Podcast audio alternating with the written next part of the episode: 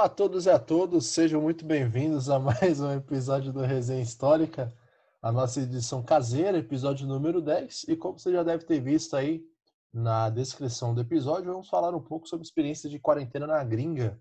E para essa conversa aqui com a gente hoje, temos aqui um brother nosso, um parceiro nosso, já veterano dos veteranos, que vai trazer um pouco da vivência dele do longínquo Oriente, mais específico a nossa amada China.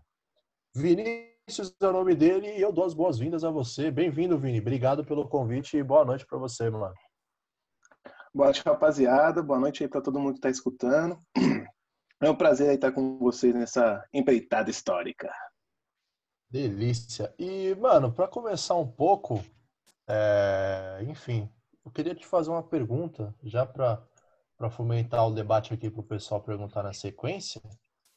É, as, basicamente as diferenças de tomada de atitude ou decisões de ambos os governos, né? Como é que você percebe a diferença na China, como o governo atua em situações de, de crise de saúde, como a gente está vivendo, e em compensação que tem sido feito ou não feito aqui no, no nosso Brasola. Bom, então, gente, a principal diferença foi a velocidade que as coisas foram acontecendo lá e a velocidade que as coisas, como as coisas estão acontecendo aqui no Brasil, né?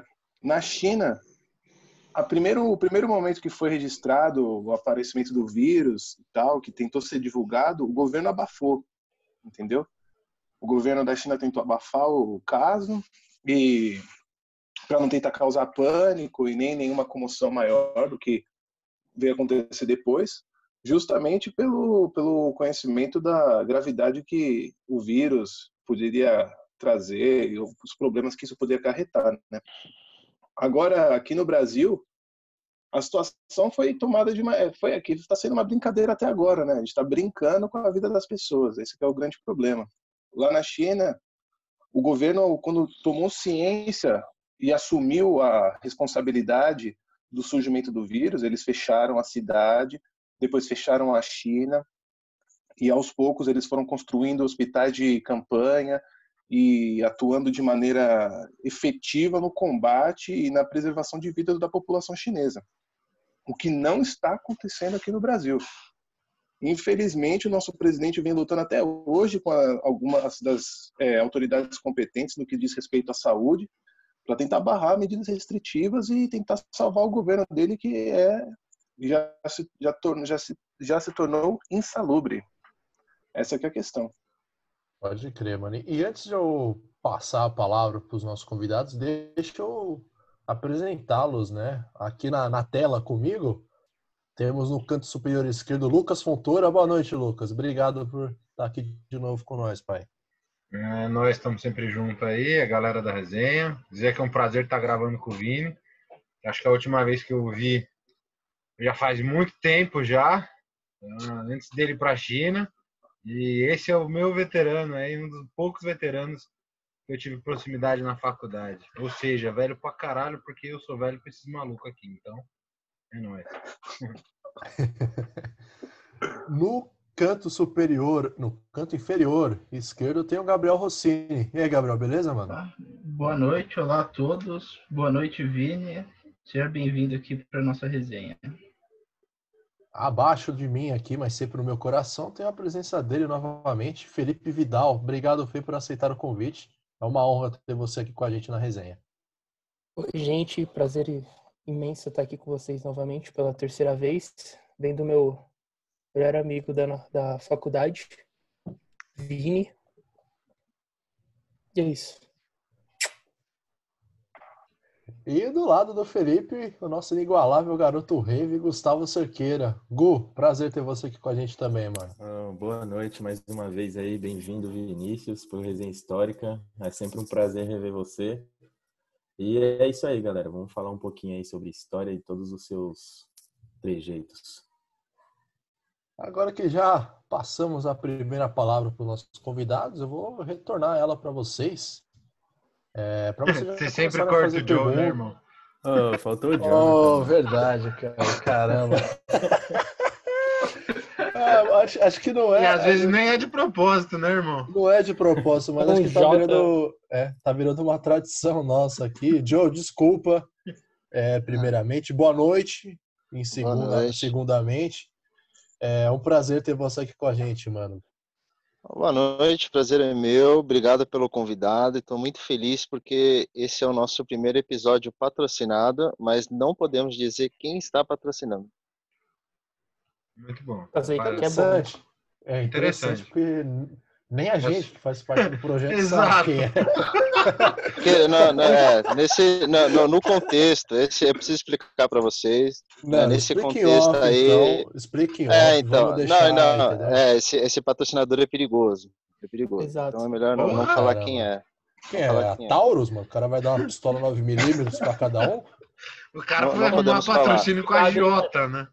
É, tudo bem, então. Vamos, vamos meter um nível de suspense aqui, tá bom? Um, um salve aí pro pessoal do arroba Taurus. É, enfim, voltando aqui à nossa pauta, queria agradecer novamente a todos, ao vir em especial você que está escutando a gente. Espero que você esteja bem em casa, se protegendo. Se tiver que sair de casa, tome as medidas necessárias para você, para sua família. E fica aqui é, o nosso abraço também, desde já. E agora, já que eu não esqueci mais de ninguém, vou passar a palavra para vocês. Para quem quiser fazer uma provocação, uma pergunta para o Vini, fica à vontade, o microfone está aberto. Lucas. Ô Vini, a gente tava conversando Fala aí. aqui, a gente tava conversando aqui em off já antes da gravação, né, sobre algumas das possibilidades aí de leitura, de interpretação acerca aí da, da crise do corona, né? Fora o caso de Wuhan, que acho que todo mundo conseguiu ver bastante, acompanhou em alguma medida aí pela, pela crise aí alguns dos efeitos, né, das medidas, como a construção lá do hospital em 10 dias e tudo mais o que você pôde presenciar no, na, em toda a extensão do, do território chinês. É lógico que você não, não teve em todos os lugares, mas como foi noticiado lá dentro da própria China e como foi tratado aí em alguns lugares, os contatos que você talvez ainda esteja tendo com o pessoal que está lá. Bom, então, gente. Primeiro eu vou falar para a audiência que sim, eu moro em Wuhan e não, não estou com coronavírus. É, Agora, respondendo à pergunta do Lucas, é o seguinte: é, a proporção que a doença tomou na China, ela foi, da, vamos dizer assim, da água para o vinho, né? Porque foi, foi, uma, foi escalando é, proporções que a gente ninguém imaginava na época. Eu lembro que o primeira, a primeira vez que eu fui me sentir realmente alarmado com a situação foi em dezembro quando um amigo meu tinha voltado da Rússia de viagem, falando que a notícia fora, do, fora da China a respeito do coronavírus já tinha se espalhado e que a situação estava complicada, que a gente não tinha informação suficiente, que o governo estava segurando informação. E ninguém tinha muita certeza do que estava acontecendo naquele, naquela, naqueles meados de dezembro, né? E tudo foi desenrolando no começo de janeiro, pro, do, do segundo semestre, do segundo, da, da segunda parte do, de janeiro para o final. E o que que rolou, né? O prefeito da cidade, o governador da província, eles dois eles ocultaram informações da população, né? Eles tentaram restringir o, o acesso à informação a respeito do vírus, justamente para não ter um problema de calamidade pública, né? Para não ter uma uma crise, uma histeria coletiva. E isso proporcionou uma escalada dos casos que, na época que eu estava próximo a deixar a China naquele momento, estava por volta de 116, 116 óbitos. E a população de Wuhan é uma população semelhante à de São Paulo. E que, que acontece? Nesse momento, quando, quando a gente teve essa mudança da, do nível de óbitos, o, o próprio governo central da China, o Xi Jinping, ele assumiu o caso e eles decidiram fechar a cidade no dia 24 de janeiro. E quando fechou a cidade, eles tentavam justamente para restringir o, o, a disseminação da doença, porque é, no, do dia 25 para o dia 26, dia, a, a semana do dia 24, ela era a semana do Ano Novo Chinês. Então, muitas pessoas estão tá saindo de Wuhan, chegando em Wuhan, então o vírus ia circular por toda a China. Só que o que acontece? É, como eles demoraram, foi demorada essa tomada de decisão por justamente por conta desse atraso de informação, ocultação de informação, a gente acabou tendo a situação tomando a proporção que está hoje, né, na atualidade. Mas o governo chinês ele atuou, ele a partir do momento o governo central da China, quando ele to, tomou ciência do que estava acontecendo, ele, ele atuou com medidas preventivas e vem atuando até hoje, justamente construindo hospitais de campanha, restringindo o acesso e a circulação das pessoas e preservando a vida, né, tentando lutar da maior maneira que eles consigam, conseguiram, conseguem. É isso aí. É, você comentou que parece que a China fechou até que bem rápido, né? A circulação, inclusive nos aeroportos e tudo mais. Então a China está realmente fechada aí para entrada e saída do pessoal, né? Foi. Então, eu saí da China é, quatro horas antes deles fecharem a cidade de Wuhan. Eu saí, eu saí da China, eu, eu peguei um voo na madrugada do dia 23 para o dia 24, porque a cidade foi fechada dia, às 10 horas da manhã. E eu saí de lá às seis da manhã, pegando um voo direto para o Camboja. E no Camboja eu fiz a minha quarentena, depois eu regressei para o Brasil. Só que a situação até aquele momento não estava assim, uma coisa muito. Ninguém estava sabendo o que estava acontecendo direito, justamente por conta do acesso à informação. A situação não estava sendo divulgada. A gente sabia que a cidade ia ter um lockdown por conta da por conta do vírus, porque eles tinham eles já tinham eles já tiveram uma experiência semelhante a essa em 2004 com o SARS, se não me engano, 2004. E por conta disso, eles resolveram fechar a cidade o mais rápido possível quando o governo central assumiu a responsabilidade do que estava acontecendo. E depois, as pessoas que saíram de Wuhan até esse período, antes ou depois, antes do dia, 20, dia 24, elas, elas passaram por período de quarentena e isolamento em outras províncias e o combate foi feito na China como um todo, todo ninguém podia sair de casa. O Ano Novo Chinês foi um Ano Novo Chinês muito triste e restritivo para o chinês. Maravilha. Quem agora se habilita a fazer perguntas? Ninguém? Ah, então vou fazer mais uma aqui. Ô, ô Vini, é, em relação à testagem, em massa das pessoas, né, começando por Wuhan, é, quando que inici, iniciou isso daí? Foi logo depois que eles fecharam a cidade? É, levou um tempo depois para eles terem mais informação sobre a, sobre a dimensão do problema? Como é que foi estabelecido esses protocolos para, para enfim, conter uma tragédia maior por lá? Então, a situação foi, foi tomando a proporção que tomou à medida que teve o avanço muito rápido no número de mortos, né? A primeira coisa que, eu, que, eles foi, que foi registrado, que foi a ação que eles tomaram, foi tentar encontrar o foco do foco, né, onde seria o marco zero, que era lá o mercado de peixes, né, tecnicamente o mercado de peixes, e isolar aquela área que é uma, porque o RAM, ela é dividida em três três áreas, são três espaços que elas são divididas pelo rio, uh, pelo rio Yangtze, Yangtze River. Então o que acontece? Esse, esse, essa cidade, a cidade é dividida em três, em três, três, três pedaços, né? Eu moro num, num pedaço que chama Uchang. Esse, esse pedaço é onde fica a maior parte das universidades e o polo, o polo, vamos dizer assim, educacional da cidade. Aí tem o polo, o polo comercial, né? Vamos dizer assim, que é Hankou, esse pedaço é, fica logo de frente aonde eu moro, assim, fica muito próximo a Wuhan. Só que onde foi o foco da doença é no polo industrial da cidade, que chama Haiyan, naquele lugar lá que aconteceu a situação. Então, o que acontece? Medida, as medidas de contenção surg, começaram do polo da onde eu morava, Yuchan. E daí eles isolaram a, a Hainan e depois isolaram Hankou, ter, justamente para evitar a circulação do vírus dentro da cidade. E junt, juntamente com os hospitais de campanha e a testagem massiva das pessoas, porque a melhor eram duas coisas. Como tinha muita gente tendo problema, teve gente que não conseguiu chegar ao hospital, teve muita gente que morreu em casa, porque tem uma população de idosos muito grande na China. E devido a esses problemas todos, o melhor, a melhor, o que a China podia promover de, naquele momento em melhor escala foi o isolamento social. E justamente com restringindo a circulação das pessoas e restringindo a circulação do vírus, restringindo a circulação do vírus, eles conseguiram combater esse, eh, a pandemia dessa forma. Porque as pessoas que eram autorizadas a circular pela cidade eram as pessoas que estavam com problema respiratório grave. E a partir do momento eles, eram, eles chegavam nos hospitais de campanha, nos hospitais universitários que tem na cidade, e eles eram entubados.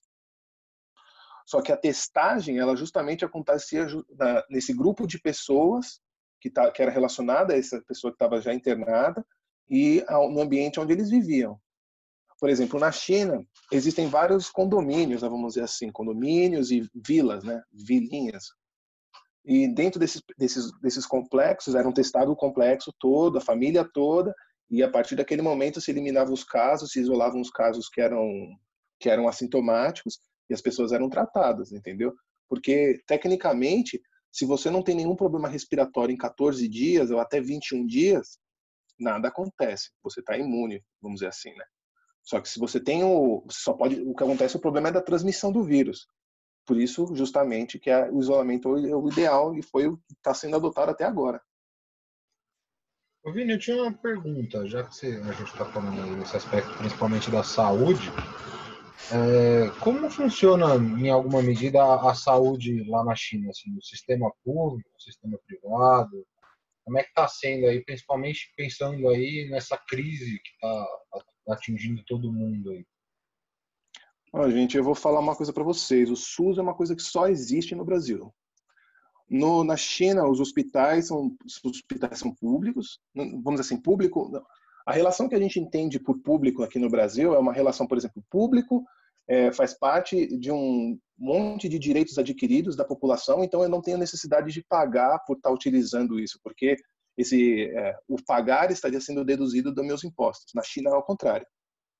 Na China, os hospitais são pagos, mas eles são públicos, entendeu? O hospital é do governo. E eu tive a oportunidade, a infelicidade de poder estar frequentando um hospital por um tempo, porque teve um camarada meu muito próximo que teve um período que ele teve que ficar hospitalizado por um por um certo período de tempo e a gente ia visitá-lo com frequência, todos os dias. E a situação no hospital lá é eu não vou dizer que é as melhores do mundo, né? Porque como é muita gente, tem muitas pessoas lá, não tem leito para todo mundo também, entendeu? Por isso que aquela coisa lá dos caras querendo construir, do governo construir um hospital em uma semana, porque não tem leito. É muita gente. A população daquela cidade lá, que era considerada uma cidade do interior até 10 anos atrás, é do tamanho de São Paulo aquilo lá, entendeu? E não tem hospital, não tem leito para todo mundo. Então é uma coisa assim, é superlotado, tem um certo nível de sucateamento, tem uma, vamos dizer assim, tem um pouco de descaso, não, tem, não existe o mesmo tratamento humanitário, uma relação da, do médico, aquela coisa assim muito fraternal que existe aqui no Brasil, por exemplo. E é muito caro? Sim, é, os hospitais lá são caros, sim. Mas é exorbitante, assim, como Estados não é? Unidos, coisas? Ó, o meu, esse meu amigo ele teve que fazer uma cirurgia lá, entendeu? Ele pagou em torno, vamos dizer assim, se o dólar tivesse normal, vai, um dólar a dois e meio, três reais, ele teria pagado na cirurgia uns, vai, seis mil reais. Caralho, do que? Cirurgia do que? Hemorroida. Deixa eu... Nossa, tá difícil fazer uma pergunta depois desse problema do seu amigo, mas Foi complicado, né? coitado. Foi meio inesperado, né, mano? É, foi um... mas, eu tenho, mas eu tenho uma dúvida, se for uma urgência, o hospital não atende na China? Tipo, não, sei lá, um então. acidente. O resgate, o resgate ele é, ele é padrão, acho que no mundo todo, né? Você vai ser, o ambulância vai te atender, você vai receber os primeiros socorros, você vai chegar no hospital, e dependendo da situação você vai entrar na, na, na, na você vai ser atendido e depois vai vir a conta, entendeu? É. é mais ou menos como funciona nos Estados Unidos, né? Isso. Em alguns outros lugares também. Deixa eu, deixa eu fazer uma pergunta, Vi, mudando um pouco de assunto, em relação ao, ao respeito da população da quarentena. A gente sabe que é, é relativo porque o estado é forte aí, mas eu queria saber um pouco sobre como, a, como a população vem lidando com a, com a quarentena, principalmente no, no início, e pelo fato do Estado ser forte, quais são as medidas é, punitivas em relação ao, aos a quarentena aí da, da China, lá da China, quer dizer? Bom, gente, eu vou falar da experiência que eu tive e porque eu sei porque eu tenho algumas pessoas que ainda estão lá, queridas, queridas pessoas, e do que vem sendo passado para mim. A situação está sendo o seguinte: a população acatou a, a, quarentena de um modo geral, entendeu? Eles têm ficado em casa e eles estão sendo fortemente monitorados. Ou seja, na China, a gente pode falar isso mais para frente também, aconteceu um está acontecendo um processo de desmaterialização do dinheiro. Então, tudo na China a gente realiza com o celular, através do que a gente de uma tecnologia recente aqui no Brasil, que é o QR Code. Então, por exemplo, se você está na sua casa e você vai sair, você vai à rua, você vai ao mercado, você tem um determinado tempo para você ficar lá do, do, lado de fora, entendeu? Para realizar suas coisas, para você fazer comprar sua comida e, enfim, ou ir ao hospital, comprar nos serviços considerados essenciais. E se você não tá, se você não se você descumpre isso, você é advertido, você tem uma, você sofre é, penalidades, entendeu? Você paga multa, essa é questão. Lá eles têm um controle de três, vamos dizer assim, QR codes, né? O verde, o amarelo, né? não sei se é verde, amarelo, vermelho, azul. Tem um, três cores lá que são o tempo que você pode ficar na rua, entendeu? Se você pode ficar até quatro horas, duas horas, ou não pode sair de casa. Se você está contaminado, se você está com alguma, algum sintoma, é justamente impossível sair de casa. Se você teve contato com pessoas que tiveram, tiveram a doença, também as saídas são muito mais restritas. Só que é o que acontece? Se você já passou pelo período da quarentena, não teve sintomas nem nada, e isso a população está tá tendo que relatar diariamente, e eu estou tendo que relatar inclusive isso para a universidade que eu sou vinculado lá na China. Como é que está a minha saúde, o meu estado de saúde, se eu viajei, se eu saí, se eu tenho algum sintoma. E por conta disso, justamente para manter esse controle, para eles saberem, porque a base de informação agora é, um, é o essencial para o governo, porque eles têm que ter noção de quantas pessoas estão tendo a doença. Tanto que a terceira onda que está acontecendo agora, espero que seja breve, foi justamente ela foi ela foi documentada através desse processo das pessoas tendo uh, o check-up check check diário tendo que fazer check-in todo, todos os momentos que vai sair e informando como é que está a saúde delas mas, no geral, a população se segue, seguiu e vai continuar seguindo as medidas restritivas do governo. Muito bem. Joe, tinha uma pergunta? Não, por enquanto não. Eu, eu, eu tenho só um. É, e caso quebre essa, essa quarentena lá, tem alguma penalização que o, que o governo impôs sobre possíveis quebras lá na China? Então, na China agora, a gente, eles estão estudando um método de é uma coisa muito próxima do muito próxima do do que a gente viu no Black Mirror, vamos dizer assim, né? De uma coisa de você ter pontos para você, pontos de, de credibilidade na sociedade. Que, que significa isso? se você descumprir essas quarentenas, descumprir a quarentena, descumprir as normas públicas agora, você vai ter algumas restrições, por exemplo, a empréstimo, a poder viajar, é, retirada de. Mas isso é um projeto que vem sendo estudado e agora, com esse momento, ele está sendo, vamos assim, pré-ensaiado. É, Porque o que acontece? A população está tendo que informar diariamente o que está acontecendo.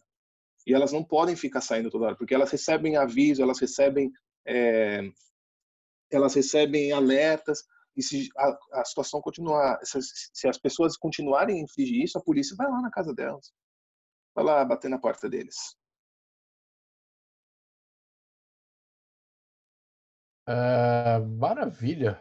É, eu, tenho, eu tenho uma relação voltando à questão da, da saúde pública lá. Enfim, você já, já deu um, um panorama bem legal. Mas em relação à, à velocidade como as coisas foram foram acontecendo em Wuhan, especificamente aquela que você mora, que você falou, até 10 anos atrás era uma cidade rural e em 10 dias os caras ergueram um hospital lá no meio.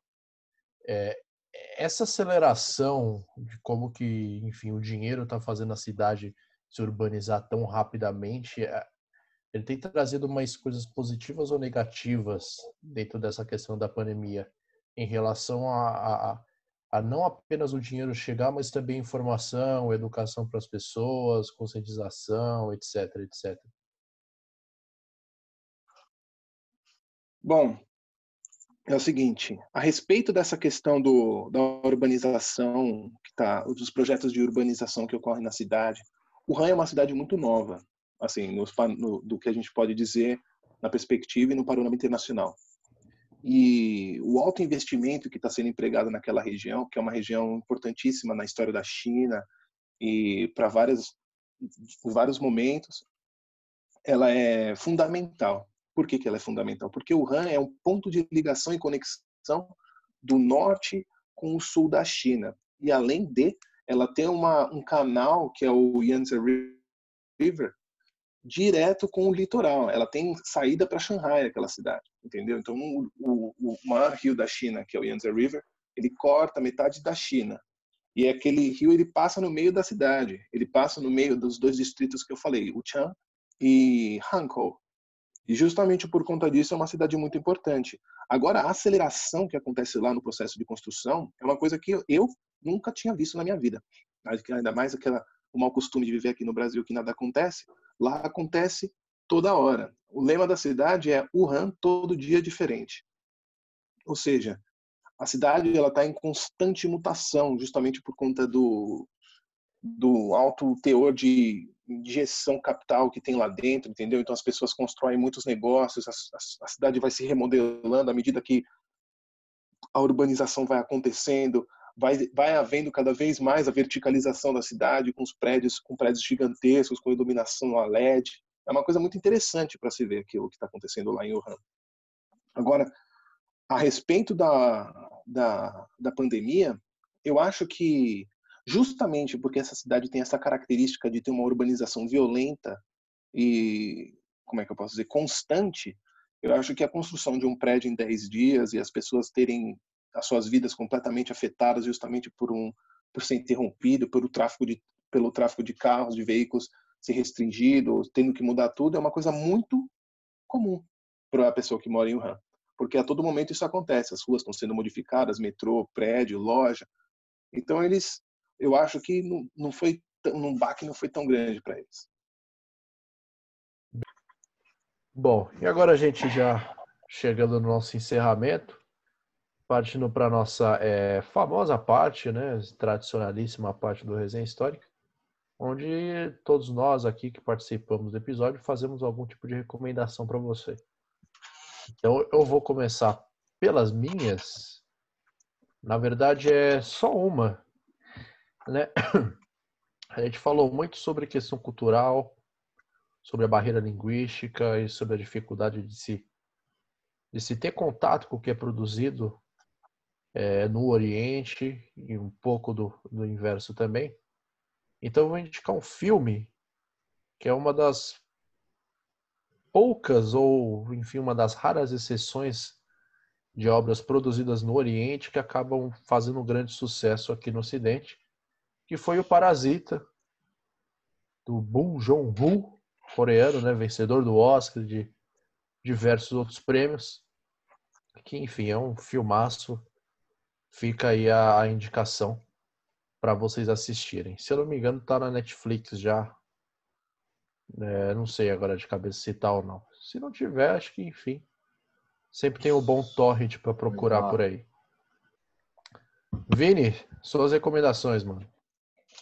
Bom, gente, eu vou trazer para vocês um livro que eu consegui físico recentemente, só tinha o PDF, que é esse aqui, do François Julien, que é Um Sábio Não Tem Ideia. Esse livro aqui é muito interessante, pela Martins Fontes. Esse livro é muito interessante porque ele vai trazer a concepção da fixação da verdade dentro do primórdio da sabedoria. E quando foi que a sabedoria, dentro do, de uma perspectiva da filosofia chinesa, quando foi que a sabedoria se distanciou da filosofia? Entendeu? Quando a filosofia passou a ser somente especulativa, especulação, e a verdade passou a ser reduto da sabedoria, ou seja, do agir dentro da vida cotidiana. E de filme, eu queria indicar um filme também para falar sobre história da China, e eu acho bem interessante. É um período completamente diferente, que é o filme do Confúcio, para vocês assistirem, uma mega produção chinesa, acho que é 2008 o filme. É um filme maravilhoso, que vai mostrar vários preceitos chineses, a história do Confúcio, é uma dramatização, claro que não foi aquilo lá, mas vai trazer à tona várias, vários ensinamentos do mestre e o convívio que ele tinha, e essa coisa que eu tinha dito para vocês, do significado do mestre, da paternidade, e o que ele representava na vida dos discípulos. Essas são as minhas contribuições. É qual, o nome, galera. qual é o nome do filme? Confúcio. Ah, tá. Maravilha. Agora o nosso segundo convidado, Felipe. Eu vou indicar um livro chamado. É um, é um livro do Hiroshi Hirata. Não sei se é assim que se, que se pronuncia. É Kobidai Rikyokenin, que é o preço da desonra. Acho que Kobidai Rikyokenin quer dizer tomador de promissórias. Que eram quando existiam tomadores de provisórias que nada mais, nada menos eram do que. Eu acho que eram. Esqueci o termo. São aqueles samurais. É, é Ronin, né? Os samurais que não tem clã, essas, essas paradas, né? Isso, isso. É, esses Ronins, eles, eles iam cobrar promissórias de outros samurais que nas, nas guerras antepassadas é, preferiram pagar esse tipo de promissória do que perder a vida. Então eles passavam a vida toda ali tentando angariar aí esse dinheiro e os caras depois iam lá cobrar eles e caso não pagassem, eles alguém da família tinha que pagar ou eles eram mortos. Bem legal. Eu acho que é um é um é um livro aí que tem sete romances, sete ou doze, esqueci. Mas é bem interessante. O Tomador de Promissórias. Maravilha. É, Jonathan, sua vez. Bom, eu vou. Acho que eu vou indicar dois filmes, né? Porque de, de texto mesmo, como eu já falei, eu não entendo muita coisa, né? Estou começando a aprender agora. Mas, enfim, a primeira recomendação que eu teria, meio que para dar uma relaxada, para descontrair, é Mulan, da Disney, né? Que é muito engraçado, é muito bom, para mim nunca enjoa, eu sempre assisto Mulan. E também porque o filme live action do Mulan foi cancelado por conta da pandemia, né? Ele estava para sair aí e eu estava muito eh, empolgado para assistir Mulan e não sei como é que vai ficar isso, né? Mas o desenho da Mulan é muito bom. Eu também tenho em casa aqui, em DVD, né? Um outro que eu gostaria de, de, encomendar, de encomendar, de indicar, que a gente falou muito do, da Revolução Cultural Chinesa. Uh, então tem um filme aqui que eu acho que seria interessante, que é A Chinesa. É um filme do Jean-Luc Godard, né, de 1967. Então, o Jean-Luc Godard, cineasta ali francês, um dos expoentes da novela Vague. Uh, então tem toda aquela, aquela aquele espírito da, da, de maio de 68 ali que estava a ponto de explodir, né? Então é um filme interessante que o Godard faz, é, numa época em que o revisionismo histórico uh, com, a com a União Soviética já estava acontecendo, né? Os crimes que do Stalin, os, os gulags e tal já estavam sendo divulgados pelo Khrushchev, correto? Né? E esse filme do Godard ele ele mostra bem como que a juventude né, com o Mao Tse Tung, estava vendo nisso uma outra alternativa, né, diferente da soviética. Então é um filme muito simbólico, é um filme com uma carga. É, o filme em si ele é histórico porque ele demonstra muito ali do momento, como que estava sendo aquela recepção da revolução cultural chinesa em nós aqui ocidentais. No caso ali na França, com as universidades, a Sorbonne, todo o movimento estudantil e tal. Então a Chinesa do Godard. É um filme complicado porque o Godard ele é muito esquisito, né? Você tem que ter uma paciência.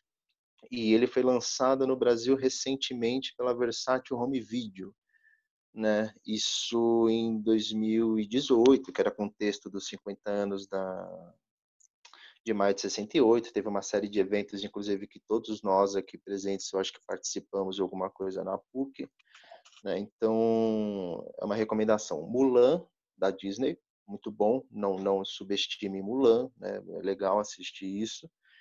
E a chinesa do Godard, né? A minha recomendação seria essa. Recomendações. Curioso sobre esse do Godard agora. Bem curioso. É, Gabriel, sua vez. Bom, eu vou indicar um livro que eu usei muito no meu TCC, que é o um livro do, do João Saldanha chamado Futebol e Outras Histórias, que é um livro num período em que, para quem não conhece o Saldanha, né, ele foi um, um jornalista brasileiro, militante do, do Partido Comunista e técnico da seleção brasileira em 69, antes da, da Copa de 70, né? E esse período aqui é o período em que ele está na Europa, entre 1949 e 1953, que ele não, não podia voltar para o Brasil, porque o partido estava na ilegalidade e, o, e a polícia perseguia ele em especial também. E é um período que ele vai muito para a China, ah, levando mensagens e trazendo mensagens do partido para o partido brasileiro. Então é muito interessante é um livro que você tem que tomar muito cuidado para ler, porque o João Saldanha aumentava muitas coisas, mas é um livro muito legal de, de se ler e uma visão da, da China dos, dos anos 40, do final dos 40 e início dos 50. Excelente, excelente. E Lucas, eu vou fazer duas indicações aqui um pouco mais teóricas, é, de um dos autores que eu mais gostei de ter lido, né, tanto na graduação como, enfim, sempre, né, que é do Perry Anderson. O primeiro é o Linhagens do Estado Absolutista, a gente já citou esse livro, um clássico, mas o pouco contato que eu tive com o Oriente, inclusive, proveio dele. Né. Eu terminei a, graduação apresentando dois seminários, um sobre Rússia e outro sobre China, que estavam presentes aqui nessa obra. E confesso que foi um texto bem interessante para mim, foi um, um, primeiro contato muito bom. E recentemente saiu também pela editora Boitempo Duas Revoluções, Rússia e China, também do Perry Anderson. Eu confesso ter lido só a parte sobre Rússia, do Perry Anderson, não tive tempo depois por conta do mestrado, de ler a parte sobre China, mas quem escreve a parte sobre a Revolução Chinesa é a Wang Xiaohua. E aí, Nini pode me corrigir melhor aí com relação à pronúncia, mas parece ser bem interessante. Confesso que ainda não li a parte sobre, sobre a China. Só dei uma pequena folhada na, na apresentação que ela faz. É, e um livro de literatura, porque eu sempre gosto muito de literatura, que é o livro do Travesseiro, da Seisho Nagon. Não é sobre China, mas trata ali sobre o, o Japão feudal, um período bem interessante. É um livro muito, muito bom. A gente teve, eu acredito que não só eu, como todos os outros colegas aqui, a gente viu alguma coisinha em uma ou outra disciplina ali, talvez na época da graduação, mas é um, é um clássico muito importante aí que vale citação e vale a leitura. Maravilha, excelentes indicações, excelentes. É... Lembrando sempre que, enfim, se você tiver dificuldade para encontrar algum dos textos, procure pelo PDF, né? Dependendo da obra ou do autor, você consegue encontrar bastante coisa já em domínio público. Os filmes também, se, se você é um pouco como eu, mais pirata de internet e quiser procurar o torrent, também fica à vontade. Agradecendo novamente a, a participação do Vini aqui com a gente mais uma vez. Foi super produtivo esse episódio. Foi mais uma vez uma belíssima aula e fica aqui aberto o convite para ele participar mais vezes do Resenha Histórica. E agradecendo também ao nosso querido Felipe Vidal, que topou aqui mais uma vez com a gente, participando, dando as suas contribuições. E agradecendo também você que escutou a gente até agora. E lembrando que a, a, a lista de indicações nossas vai estar tá na descrição do episódio. Se você estiver olhando pelo Instagram, vai estar nos comentários do Instagram. Procure aí por arroba resenha histórica. O nosso podcast está disponível no Spotify, no Castbox, no Google Podcast e no Apple Podcast.